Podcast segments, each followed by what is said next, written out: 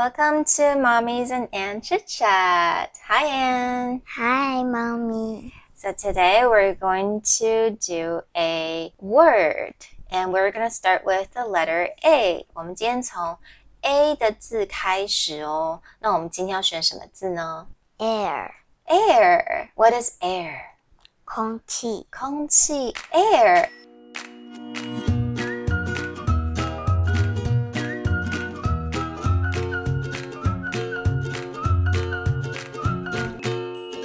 So how do you spell air? A I R. A I R. Very good. Air.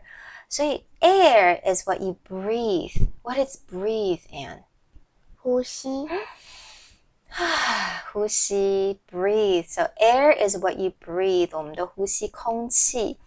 Air is all around you and it is what you feel when the wind blows. When the wind blows 是什么意思? What's wind? 风。风 very good. So when the wind blows, what does that mean? 风吹。风吹的时候，你会感受到什么？很凉快很凉快。 feels comfortable.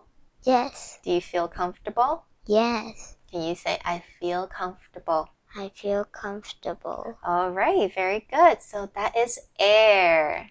All right, that is it for today. So have a good night. Bye, everyone.